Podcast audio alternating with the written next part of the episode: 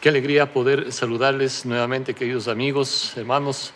Les enviamos un abrazo enorme, pidiendo que Dios les siga fortaleciendo a cada uno y agradecidos por estar también este tiempo y en, el, en cada una de las actividades en que podemos estar conectados. Y gracias también por las enseñanzas que nos han venido compartiendo el pastor Dani y hemos estado abordando temas muy importantes. Queremos de todo corazón fortalecer áreas de nuestras vidas. Hablamos de la importancia de la generosidad y en este mes estamos terminando prácticamente el desarrollar un corazón valiente y ahora más que nunca necesitamos.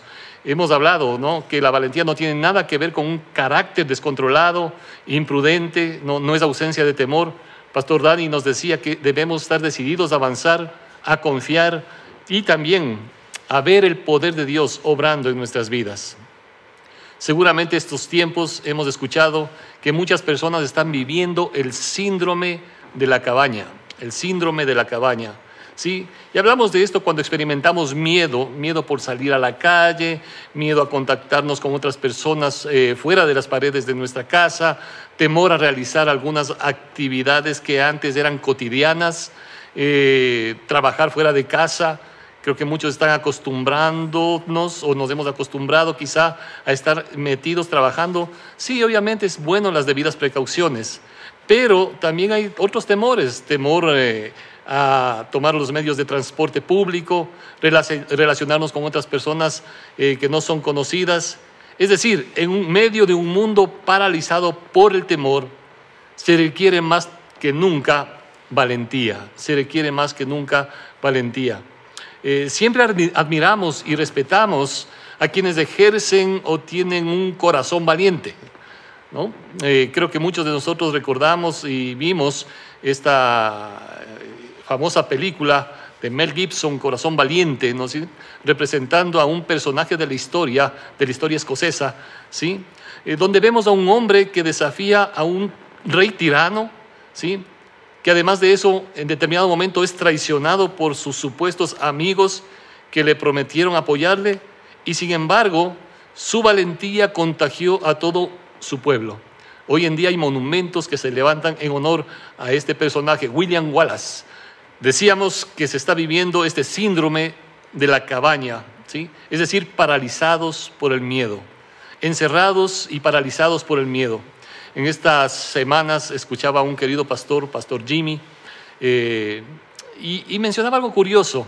Y a propósito de esto, eh, una pregunta. Y ustedes pueden contestarnos, y es lindo cuando recibimos los mensajes, los saludos, y gracias por estar ahí también conectados. ¿sí? Díganme, ¿cuántos días pasó Moisés encerrado en el arca? ¿Cuántos días? No, con todos los animales, con todos los animales. ¿Cuántos días pasó Moisés encerrado en el arca? Así es que vamos a dar un premio al que primero que nos dice. Bueno, si estuvieron atentos, Moisés no sé si estuvo encerrado en el arca, pero la historia es de Noé, ¿no es cierto? Eh, estuvo encerrado y seguramente no fueron, no, no fueron solamente 40 días, fueron 40 días y 40 noches que llovió.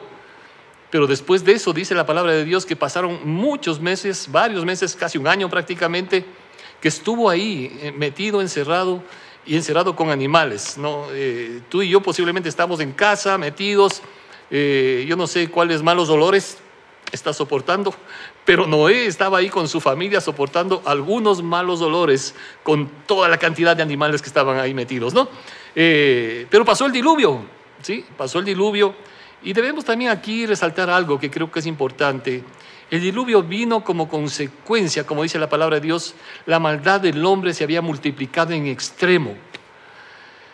Y es doloroso ver también cómo en medio de las crisis que se están viviendo, el corazón del hombre se mantiene siendo el mismo. Y que Dios tenga misericordia, ¿sí? Dios tenga misericordia de nosotros, pero también la advertencia para aquellas personas que en medio de la calamidad hay gente que se sigue aprovechando del dolor ajeno. Eh, pasó el diluvio, ¿sí? vino el pacto de parte de Dios y estuvo el arco iris, ¿no? Y, y una cosa que reflexionaba el pastor Jimmy que me llamó la atención, porque Dios estuvo ahí para ofrecer sus bendiciones. Sin embargo, sin embargo, vemos que lo que ha sido la historia de la humanidad posteriormente a ello. ¿Y esto a qué me refiero? ¿No? Volvieron a la normalidad. De hecho, Noé mismo, un episodio triste que todos conocemos, ¿sí? Eh, después eh, sembraron, cosechó la jugo de uvas y, y se emborrachó. ¿no? Y quizá para mucha gente volver a la normalidad es esperar volver a este tipo de cosas. ¿Qué hacer con nuestros temores? ¿Cómo ejercer valentía sobre nuestros temores sin caer obviamente en ser irresponsable o imprudente? Y sobre todo poniendo nuestra confianza en Dios para que si volvemos a la normalidad sean eh, evidenciando cambios significativos en nuestras vidas. En primer lugar, y quisiera compartir tres cosas brevemente con ustedes, se requiere valentía para reconocer, identificar y confrontar nuestros temores. Se requiere esto. En el libro de Proverbios, capítulo 29, verso 25, dice, el temor del hombre pondrá lazo, mas el que confía en Jehová será exaltado. ¿Sí? El temor del hombre pondrá lazo. El temor te limita, te atrapa, te, te frena completamente. Y creo que muchos están con este síndrome de la cabaña. Entendemos las circunstancias, entendemos la situación y entendemos también que debemos ser prudentes y todo este eh, proceso que llevará el ir eh, paulatinamente eh, volviendo a nuestra realidad, ¿sí? Pero también volviendo a una realidad o a la normalidad. ¿Pero a cuál normalidad? Si no hemos aprendido en medio de todo esto. Pero entre tanto estamos en este proceso, creo que es bueno entender que el temor del hombre pone el lazo, nos limita, pero el que confía en Dios será exaltado, dice la palabra del Señor. Un buen ejemplo de esto lo vemos en 1 Samuel capítulo 17. Ustedes recuerdan ese episodio del enfrentamiento de David contra Goliat. Dicen, por ejemplo, en el verso 11, 1 Samuel 17, 11, prácticamente el ejército del rey Saúl estaba paralizado, todos. ¿no? Y dice, oyendo Saúl, verso 11, eh, oyendo Saúl y todo Israel estas palabras del filisteo, se turbaron y tuvieron gran miedo. Todo el ejército, todo el pueblo estaba paralizado de temor, paralizado de temor. ¿Sí? El temor pone lazo, te atrapa, te limita. Y es interesante porque viene un muchacho, David, ¿no? que inclusive fue menospreciado por el ejército, menospreciado aún por su familia, ¿sí? Un muchacho sencillo, trabajador, obediente, pero sobre todo dependiente de Dios, que sabía cómo enfrentar sus temores. No los rehuía y Dios usó eso. Dios quiere usar nuestras vidas y Dios quiere que confrontemos nuestros temores. Por eso la Biblia también nos dice, no nos ha dado Dios espíritu de cobardía, sino de poder, de amor y dominio propio. Entonces, en primer lugar, es importante identificar, pero también es importante confrontar. Una de las palabras que más se repiten en la Biblia es de parte de Dios, no temas, no temas. Y eso queremos dejarte en esta mañana, en esta oportunidad. No temas y confía en el Señor. En segundo lugar, saber discernir qué cosas decido apropiarme y guardar en mi corazón. En primera de Samuel, capítulo 21, hay un relato interesante. Eh, el rey Saúl estaba persiguiendo a David prácticamente. Y dice acá, y levantándose David aquel día, huyó de la presencia de Saúl y se fue a otro lugar, donde el rey Aquis, ¿no? Eh, el rey de una ciudad en Gat. Dice, y los siervos de esta ciudad le dijeron, ¿no es este David el rey de la tierra? ¿No es este de quien cantaban en las danzas diciendo, hirió Saúl a sus miles y David a sus diez miles? Y David, y pongan atención a esto, y David puso en su corazón estas palabras y tuvo gran temor de Aquis, rey de Gad, y cambió su manera de comportarse delante de ellos, y se fingió loco entre ellos, y escribía en las portadas de las puertas y dejaba correr la saliva por su barba. Imagínense en ese cuadro, ¿sí? El hombre está huyendo, llega a esta ciudad, algunos le identifican, el hombre se siente amenazado y para evitar que le reconozcan por miedo, se hace loco, como decimos, se hace loco y comienza a hacer lo que dice acá, escribía en las paredes, en las puertas, ¿no? Y le chorreaba la saliva. Un cuadro no tan simpático, pero es por qué, por lo que dice aquí la palabra de Dios. Cuando David puso en su corazón estas palabras, tuvo gran temor. Es importante entonces meditar cuáles son las palabras que ponemos en nuestro corazón. Y no nos dejemos llevar por lo que dicen, respetamos, valoramos, pero lo que debe prevalecer en nuestras vidas es lo que dice la palabra de Dios, las promesas de Dios en nuestro corazón, es lo que queremos atesorar. A veces en nuestras vidas, ¿no? de niños, un pequeñito puede guardar en su corazón las palabras con que le marcó su padre o su madre y puede vivir creciendo en función de eso, limitado toda su vida. En, en fin, en tantas cosas. Y aún, y aún como familias, como personas y aún como nación. Por eso nuestro único temor es el temor a Dios. En tercer lugar, la valentía es un proceso de decisión y aprendizaje. ¿sí? Hay un momento en que debes intervenir, pero es en el caminar, es en ese proceso de aprendizaje y es en el momento que tomas una decisión. En la Biblia hay un episodio también relacionado al rey David, ¿no? En segunda de Samuel, capítulo 23, se habla, por ejemplo, de los valientes de David. Y es una lista completa, tú puedes leer ahí en casa, ¿no? Distintos personajes. Y es impresionante la fortaleza que tuvieron estos hombres y las cosas que hicieron. Pero además de eso, también nos dice que ellos estaban reunidos en una cueva, una cueva de Adulam, una cueva que significa justicia, reposo. Y es interesante este tiempo, para muchos ha sido tiempo de reposo en un sentido, pero también un tiempo de estrés para otros. ¿sí? Y creo que nosotros debemos aprender a descansar en Dios. Y si bien esa cueva representaba algo, y también acá estaba David acompañado de los valientes de David, eh, quiero leer en Primera de Samuel. Los valientes de David se lo menciona en Segunda de Samuel, capítulo 23, pero si tú vas a Primera de Samuel, capítulo 22, también habla de esta misma cueva, la cueva de Adulam. Dice eh, capítulo 22, los primeros versos, yéndose luego David de allí, huyó a la cueva de Adulam. David estaba huyendo. Y cuando sus hermanos, sus hermanos y toda la casa de su padre lo supieron, vinieron allí a él. Y se juntaron con él todos los afligidos, todo el que estaba endeudado, todos los que se hallaban en amargura de espíritu, y fue hecho jefe de ellos y tuvo consigo como 400 hombres. 400 hombres. ¿Sí?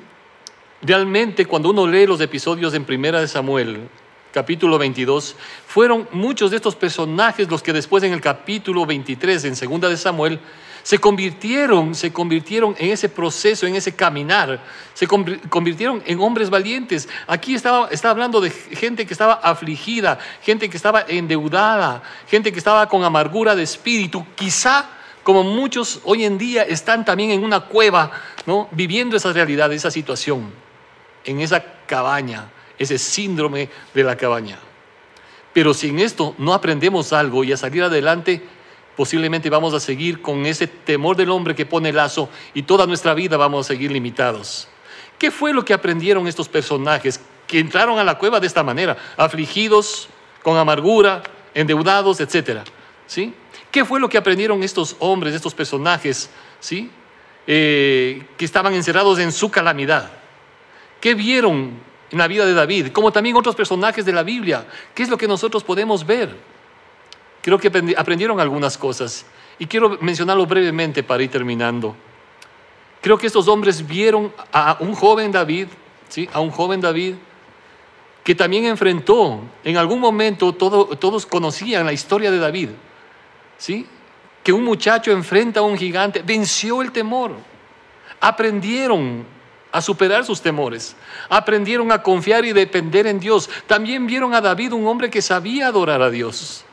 Y seguramente también viéndole a él aprendieron a adorar a Dios. Aprendieron a ser entrenados. Los temores te paralizan, pero hay que vencerlos.